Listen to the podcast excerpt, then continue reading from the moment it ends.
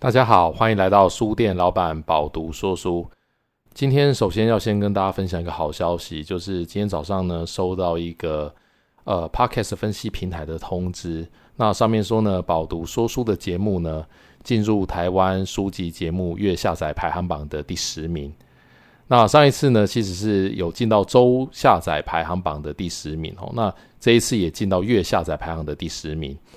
另外呢，在香港地区的书籍节目排行榜呢，也名列第二十四名。所以在这边呢，谢谢香港朋友的支持哦。其实我个人也蛮意外的，诶，也有蛮多香港的朋友在听我的节目。那在这边呢，我们也鼓励大家尽量把这个节目分享给自己的亲朋好友。现在呢，在 Pubu 电子书城的 Facebook 粉丝专业呢，有举办分享节目的这个抽奖活动。第一大奖是 Pubook 电子书阅读器。请大家呢参考节目资讯栏里面的连结，积极帮我们分享节目，踊跃参加这个活动。那今天呢，书店老板要跟大家分享的书呢是《致富心态》畅销增订版。那它的英文书名呢，哈，它是翻译书，原文书名是《The Psychology of Money: Timeless Lessons on Wealth, Greed and Happiness》。它的中文副标呢是关于财富、贪婪与幸福的二十堂理财课，现代社会最重要却被严重低估的技能。它的作者呢是 Morgan Housel，他原本这一本原文书的封面呢是有钞票堆叠出的这个大脑哦，那所以他讲的呢是这个呃，我们对于钱的思考跟心态应该是什么样。那在这本书里面提到呢，什么事是最有价值的财富呢？作者提到，其实就是每天早上醒过来的时候，都可以对自己说：“今天我可以做任何想做的事。”他在里面提到，我们人呢为什么要理财呢？重点就在于拥有支配时间的自由，让金钱跟想要的生活结合，在想要的时间跟想要的人做想要的事情。所以通常呢，我们讲财富自由，并不是说财富一定要赚到多少钱才叫做财富自由，而是赚了多少钱之后，赚了多少财富之后，能够让你的人生拥有自由选择的权利。那这一本书呢，其实我很久之前就想要分享了哦。那在今天这个呃节目中有机会分享给大家，它其实并不是一本今年刚出的新书哈，因为它今年。这个出的，它事实上是畅销增订版，也就是说，这本书呢，它其实是之前就已经有出版过，但是因为在这个市场上面获得很好的回响，所以等于再版，然后再把这个呃一些新的内容呢放到这个新的这个畅销增订版里面。我个人觉得这是一本非常好读的书，书里面讲的道理呢其实不深，但是非常的有启发性，也很有说服力。那他这本书呢，我觉得是我个人做完节目呢，会再拿起来读的书。而且事实上，我也已经是不止读一次了，我已经看第二次了。但是有些内容再看一次还是获益良多。那这本书呢，它其实这个在推荐序里面呢，有杨应超分析师的推荐。他也说这本书呢，他看了中文版之后呢，他也买了英文版再读一次，而且呢，他每次读也都有不同的收获。同时呢，原子习惯的作者 James 呢也推荐这本书，每个人都应该人手一册哦。所以今天这本书《致富心态》畅销增订版呢，我真的非常非常建议大家一定要买来阅读，因为我觉得理财呢是每个人都要做的事情，也是需要做一辈子的事情。那在今天的节目中呢，我想要分享其中的两堂课哦，因为。刚有提到这本书的副标呢，它是有提到关于财富、贪婪与幸福的二十堂理财课。那我今天呢，会简单的分享其中的两堂课跟一则故事，希望大家听了呢，如果喜欢的话，也可以分享给自己的亲朋好友。好，那我觉得在这个一开始呢，要先分享的是对钱的态度。那各位听众应该有一个思维，就是大家知道何谓聪明，何谓智慧吗？就是我们等一下要讨论的是金钱跟财富，但是我想先问问各位，就是你知道什么叫做聪明，什么叫做智慧吗？那在中文里面，我们讲聪明跟智慧，其实在英文里面呢，聪明是翻译成 smart，智慧呢是翻译成 wise。大家一开始可能不是很能够清楚的分辨聪明跟智慧的差异。但是呢，其实当我们经历过一些事情之后呢，你就会了解，其实聪明跟智慧是不一样的。当我们称赞一个人很聪明，其实不代表这个人一定有智慧。那如果以我个人来解释聪明跟智慧的差别的话，我会这么解释：聪明的人知道怎么解决问题，而有智慧的人则知道怎么不让问题发生。在这个佛家也有一句话哈，就叫做“众生为果，但是菩萨为因”。所以众生为果呢，我们为果的人看到了一个事情问题发生，我们会去就问题去解决。但是呢，有智慧的菩萨呢，他是为因的。为因的意思就是说，我该怎么样可以让这一个问题从根本就不去发生呢？只要这个问题从根本不去发生，我们是不是就不需要想办法来解决这个问题呢？哦，所以这个是聪明跟智慧的不同。那我觉得在这本书里面，他有提到有钱跟财富的不同。我觉得他跟我刚刚讲的这个道理是有一点接近的。哦，在英文里面，有钱的翻译成 rich，那财富的话呢，则是翻译成 fortune。那 rich 跟 fortune 有什么样的不同呢？作者有提到，有钱指的是当前的收入，但是呢，财富 fortune 却是隐而不见、看不见的资产呢，才是财富。常常我们想要成为百万富翁，想的不是资产有一百万美金，而是花掉一百万元。所以，什么叫做有钱呢？当我们看到一个人，他的外表光鲜亮丽，穿着名牌，拿着名牌包，或者是戴着名表，开着跑车，我们会觉得，嗯，这个人看起来很有钱。哦，那关键字就是看起来很有钱。通常呢，很多看起来很有钱的人，他未必都是非常有财富的人。为什么呢？因为他可能是透支他手上的这个资产呢，然后去借钱啊，或者是甚至他可能是卡奴，缴了非常多的这个循环利息，以维持他这个光鲜亮丽的外表跟生活。但是呢，很多的财富其实反而是隐而不见的，意思就是说。各位可能也有观察过，很多的富豪呢，他在生活上面是非常的低调。比方说，他可能开的是 Toyota 的轿车，他也开的并不是高级的跑车。那他可能呢，只带着卡西欧的电子表，他可能并不是带着非常高级的劳力士或百达翡丽的这个名表。所以很多人，我们看起来觉得他非常的朴实。但是其实你看不到的，比方说他的银行的现金的存款，或者是他有非常多的房地产，其实呢，这些才叫做是财富。所以我举个例子，比方说各位如果是上班族的话呢，你可能有去贷款的经验。其实你在贷款的时候呢，如果你是还蛮年轻的年轻人呢，其实银行呢，他最先问的是什么呢？是你的月收入。其实这个月收入呢，就是。看你的有钱程度哦，所谓 rich 是否有钱？为什么呢？因为你可能没有资产，你没有房地产，所以他如果银行要借钱给你的话，他至少先看你每个月有固定多少的收入，你的月薪呢是三万、五万还是十万？这个就决定了他是不是会借钱给你。但是如果你是一个企业的老板，或者是你自己有在这个经营一个公司或生意的话呢，其实银行会看你的资产，比方说看你是不是有房地产，或者是你公司呢是不是有厂房、有机具等等的。这个所谓看不见的资产呢，它才是真正的财富。好，所以我们要怎么分辨这个有钱或者是财富呢？其实。实际上的话，我们财富的话是要，呃，比方说你从公司来看的话，其实就是一个资产负债表的观念。那当然，如果从个人来看的话，这边呢，大家可能会有个迷思哈，就是我刚刚提到的，很多人想要成为百万富翁，其实想的不是资产有一百万美金，而是花掉一百万元。所以，如果呢，今天你有一些钱，你去跟银行贷款买了一台一千万的跑车，其实呢。这个一千万的跑车呢，它并不是一个很好的资产配置，也甚至不是一个很好的投资。为什么呢？因为像跑车、像车子呢，它其实是新车一落地的话，它就是折价一半以上了。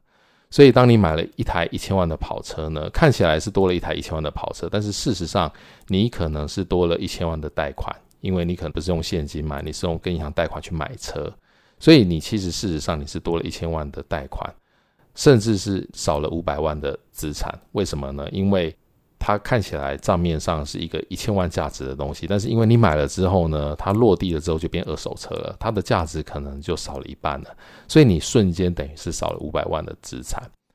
好，那这个蛮有趣的哈，就是有的时候呢，我们想象的跟实际上的这个价值呢，或者是你的资产的变化呢，都不太一样。所以最近刚好有一个新闻哦，就是有这个网红买了这个名牌包，但是大家怀疑他的这个名牌包是假卖的事情。这边给大家一个 quiz，就是如果你买了一个六十万的名牌包，那这个六十万的名牌包呢，它是好的理财还是不好的理财呢？那我的想法是，如果你买了一个六十万的名牌包，你单纯只是拿来炫富的话，我觉得它是一个错误的理财。但是如果呢，你买了这个六十万的名牌包，你是拿来投资，要转卖卖钱的话，而且呢，这个名牌包真的转卖是可以赚得到钱的，它不是假包的话，那或许呢，这个就是一个正确的理财。所以，呃，我觉得在这本书，它一开始提到的吼，就是你对于这个金钱的态度是最重要的，因为。投资的技能都是可以学习的，但是你对于金钱的态度跟认知，只要是错误的话呢，你的财富其实就难以累积。那接下来要讲的是分享书里面的长尾效应这个章节里面讲的内容。那长尾效应的意思呢，其实就是持续的尝试总会成功。长尾效应里面呢，也带有复利的观念。书里面说，任何巨大有利可图。知名度高或有影响力的事情，都是长尾事件导致的结果。哦，那长尾事件它的英文是 tail event。所以一件事情呢，如果它的成功率是有五十分之一的话，意思就是你平均尝试了五十次才会成功一次。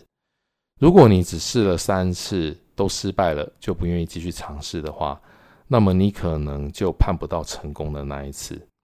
那当然也有可能，你尝试了三次以内就成功哦。但是你如果尝试了三次以内就成功的话，你也要能够判断你是纯粹运气好，还是真的比其他人优秀。那因为不容易成功呢，所以每一次的尝试呢，你也都要可以输得起。所以基本上长尾效应就是一个不断尝试，然后你要能够容忍这个失败，你要输得起，然后继续尝试的一个概念。哦，那输得起这件事情呢，其实在上一集节目里面讲的张忠谋气势这本书里面呢，张忠谋也有提到，就是人生的忠告或者是经营事业的忠告呢，他也觉得我们在不断的做尝试的这个过程中呢，有一个很重要的就是要输得起。当你要尝试一件新的事情，你可能会投资了很多钱、很多精力跟很多资源，但是呢，你一定要有一个风险控管的概念，千万不要让这一个 failure 变成你一生的 failure，然后你可能就再也不能够站起来了。哦，所以在投资的路上呢，我们千万不要一次就压住，然后希望一次可以回本。我们要确保呢，每一次不断的尝试都是输得起的。另外呢，其实巴菲特也曾经说过，我们要做很多投资，但是我们一定只做晚上能够睡上好觉的投资。千万不要做了一个投资是会担心到睡不着的。那这边呢，其实我个人的经验呢，我觉得我做这个 podcast 的其实也是一样的道理哦，就是我们节目到目前做了十集的尝试，那这十集的尝试里面呢，一定有表现比较好跟表现比较不好的。哦，那所谓表现好的就是下载量、聆听的人多，那比较不好的就是比较少人听的。但是呢，其实通常这个结果有一点出乎意料，跟想象的不一样哦。其实我觉得就跟做投资一样，有的时候我们觉得胜率很高的投资，可能反而不一定有好的报酬。但是呢，有些比较随缘的投资呢，它反而会有比较好的结果。那我举个例子，比方说像在书店老板的节目里面啊，大家知不知道？其实我最意外就是聆听率很高的节目是哪一集呢？是有一集我们讲这个 AI 的这一集哦，那。其实讲 AI 的这一集呢，我其实是一时兴起，然后就是跟朋友聊到这个 AI 这个话题，然后朋友觉得，诶，你应该可以针对 AI 讲一集啊，你不一定每一集都要讲书。我就说，好吧，那我就来讲 AI。结果就直接就录了，但没有想到呢，这样子有点临场发挥的状况呢，还获得了蛮大的回响。所以有的时候真的是无心插柳柳成荫哦。但是我也在想说，诶，AI 这一集这样子呃拿起来录一录，大家还听得蛮开心的，蛮多人分享的。这个到底是运气呢，还是实力呢？那我是不是以后干脆我就不要认真说书了，我就每一集都临场发挥，讲我想讲的东西呢？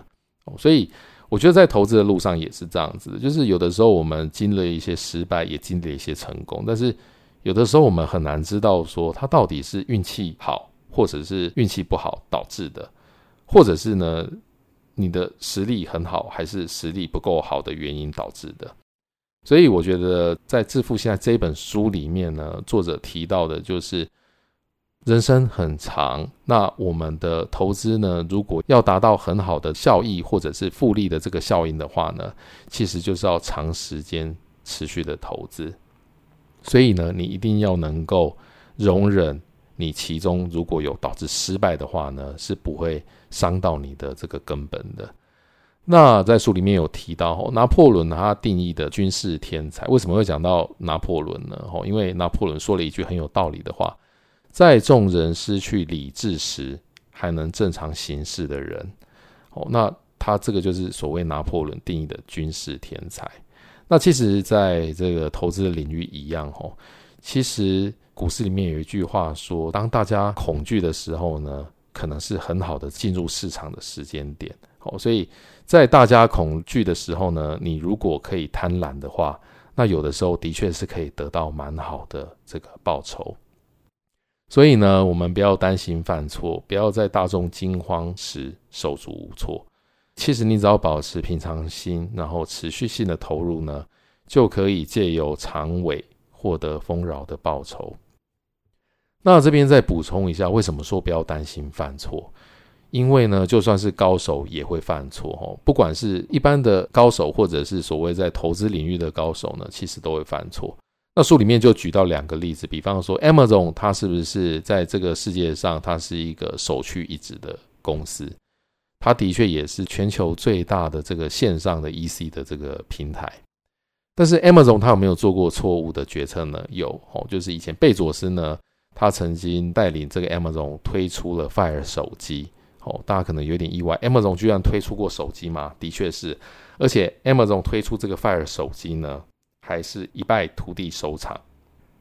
那在那个时间点呢，因为是这个智慧型手机蓬勃发展的时代，哈，所以 Amazon 它理所当然会觉得，哎，我应该要推出自己的手机，把我所有包含 EC 购物的部分，还有这个数位内容等等生态圈呢，全部都涵盖这个手机里面。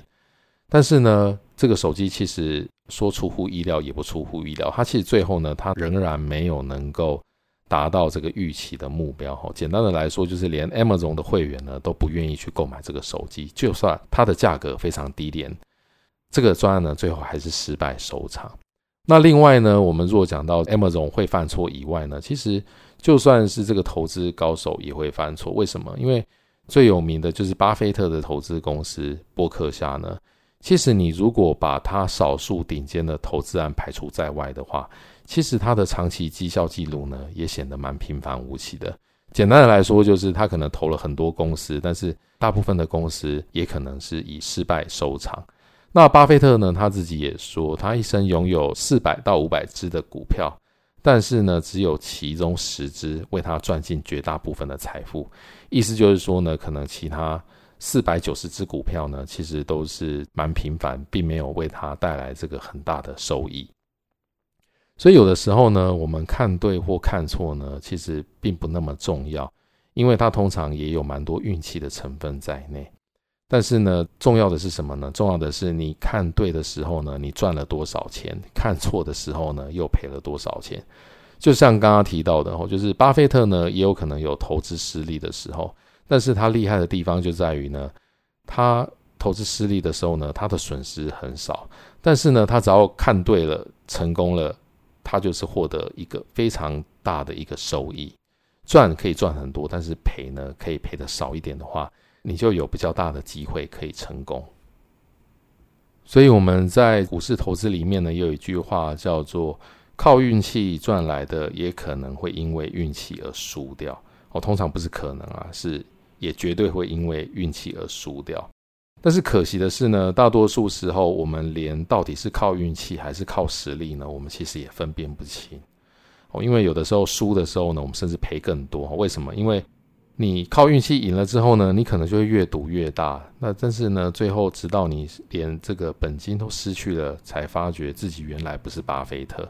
所以你一定要控制风险，在输的时候呢，一定要输的少一点，然后气要够长，等待你看准的那一次呢，你就可以获得巨大的收益。哦，所以结论呢，累积多次尝试，要有风险控管，要输得起。输了呢，不要担心，但要把握赢的机会，把对的事情做得更对。好，那接下来要跟大家分享的是致富与守财，哦，就是。刚刚提到了投资，我们就是要不断的尝试控制风险，尽量让自己成功的机会多一点，而且在成功的时候赚得多一点。但是呢，讲的这个是致富，但是守财呢，其实跟致富一样重要。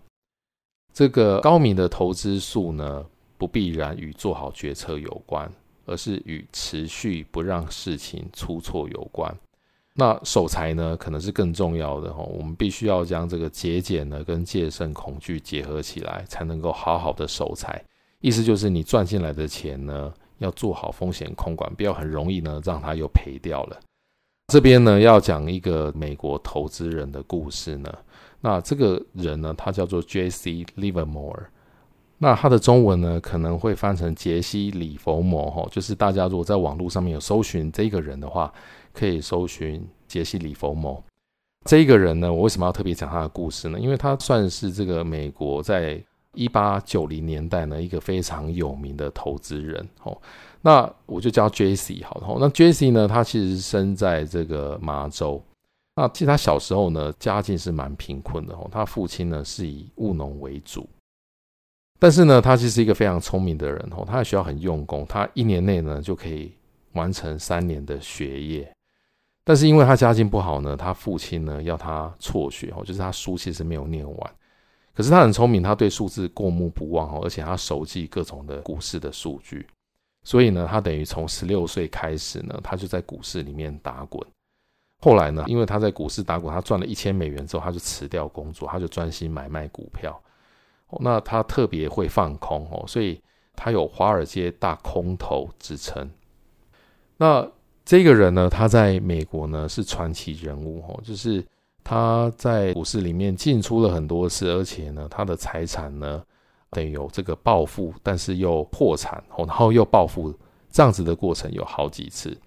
那他第一个有名的一个经历呢，就是他曾经呢，在一九零七年的时候呢，他大赚了三百美元哦，因为刚好提到他就是以这个放空为主哦，所以他很会放空。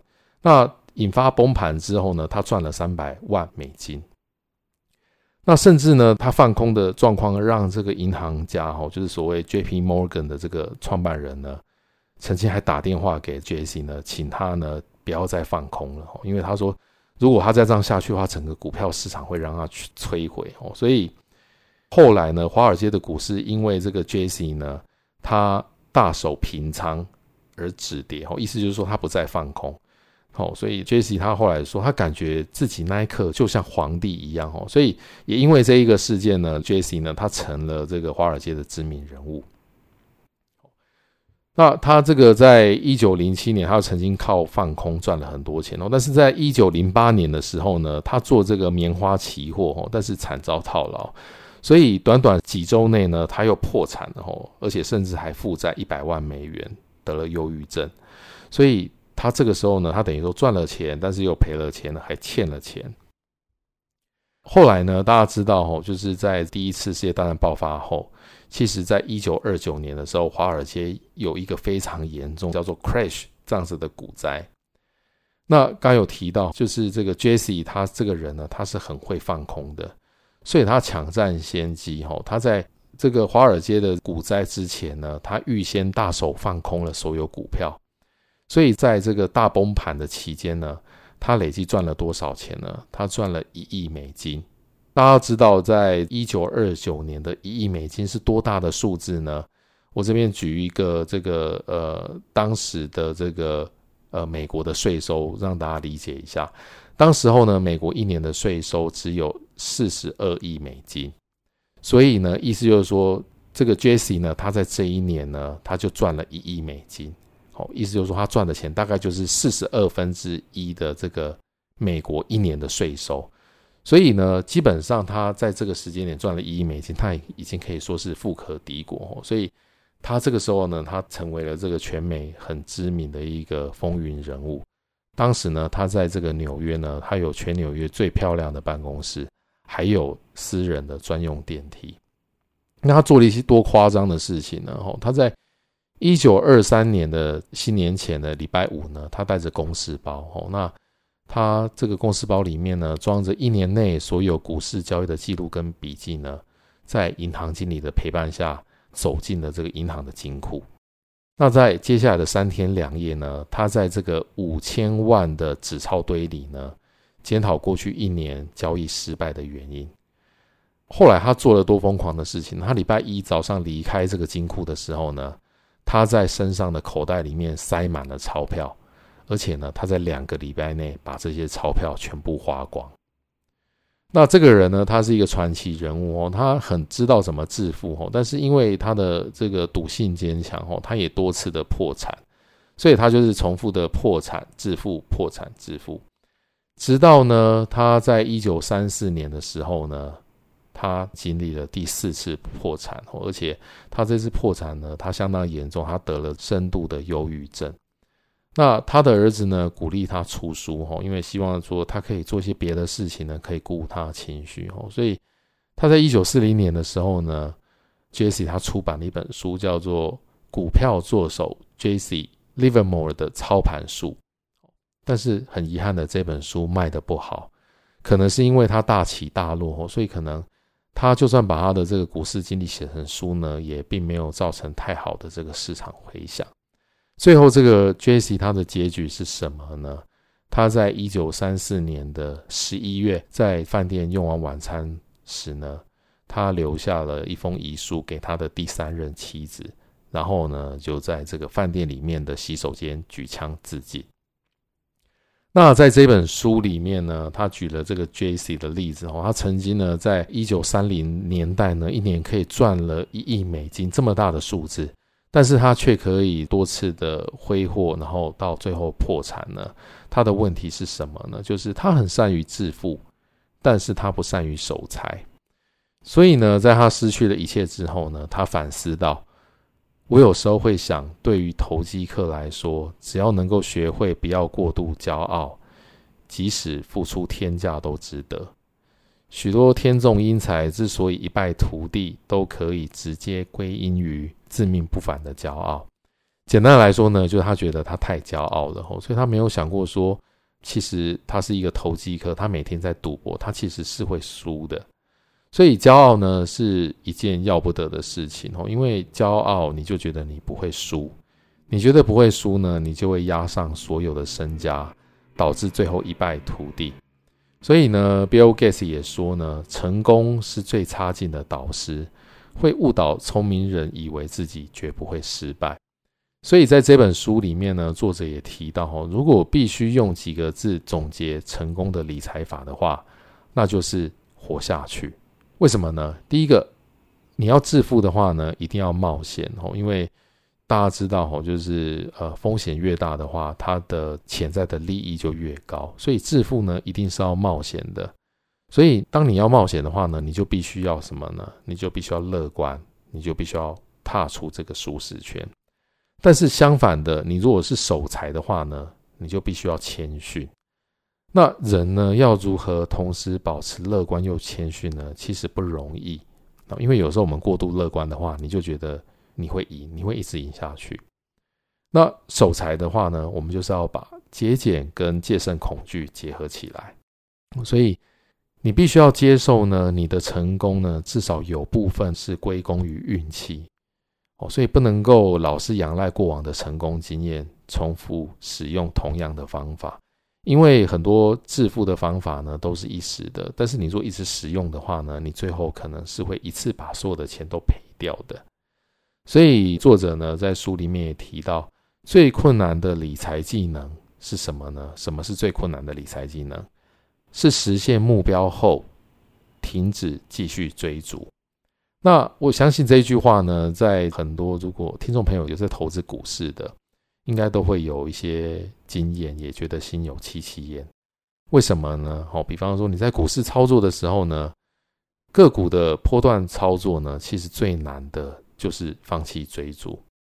当你赚了一个波段、两个波段，但是呢，你又继续追高吼，你不懂得放弃的话，最后的下场通常就是在最高点套牢。那你甚至呢是把前面几个波段的获利呢就一次亏光了。所以是不是最难的就是在实现目标后停止继续追逐呢？这个不管你是在股市的波段操作中，或者是在你的人生之中，其实都是如此哦。有时候当我们过得一帆风顺的时候呢，其实有的时候我们会不知道要见好就收，我们会一直往上、往上、往上，但是呢，可能就套牢在一个高点，把之前赚的钱呢都赔掉了。所以有一句谚语说呢，幸福是扣除期望之后得到的结果。哦，那富有与否呢，其实也都是来自于比较。我们再回头看看刚刚讲的故事，如果这个 Jesse 呢，他在一九二九、一九三零年在华尔街股灾的时候呢，他放空大赚一亿美金的时候呢，他如果有这个悬崖勒马，有见好就收，甚至呢，他只要比方说他把一半的钱呢保留下来退休使用，哦，只拿一半的钱去做投资的话，他是不是就不会落得最后破产自杀的下场？哦，因为其实说真的，可以在一年里面大赚一亿美金的人真的不多，特别是在一九三零年代，哈，其实那个时候的一亿美金可能就相当于现在的二十亿美金或三十亿美金这么多。那有多少人在一年赚了这么多钱之后呢，还会把所有的钱都投入呢？哦，所以其实有的时候人性的贪婪真的是很难控制。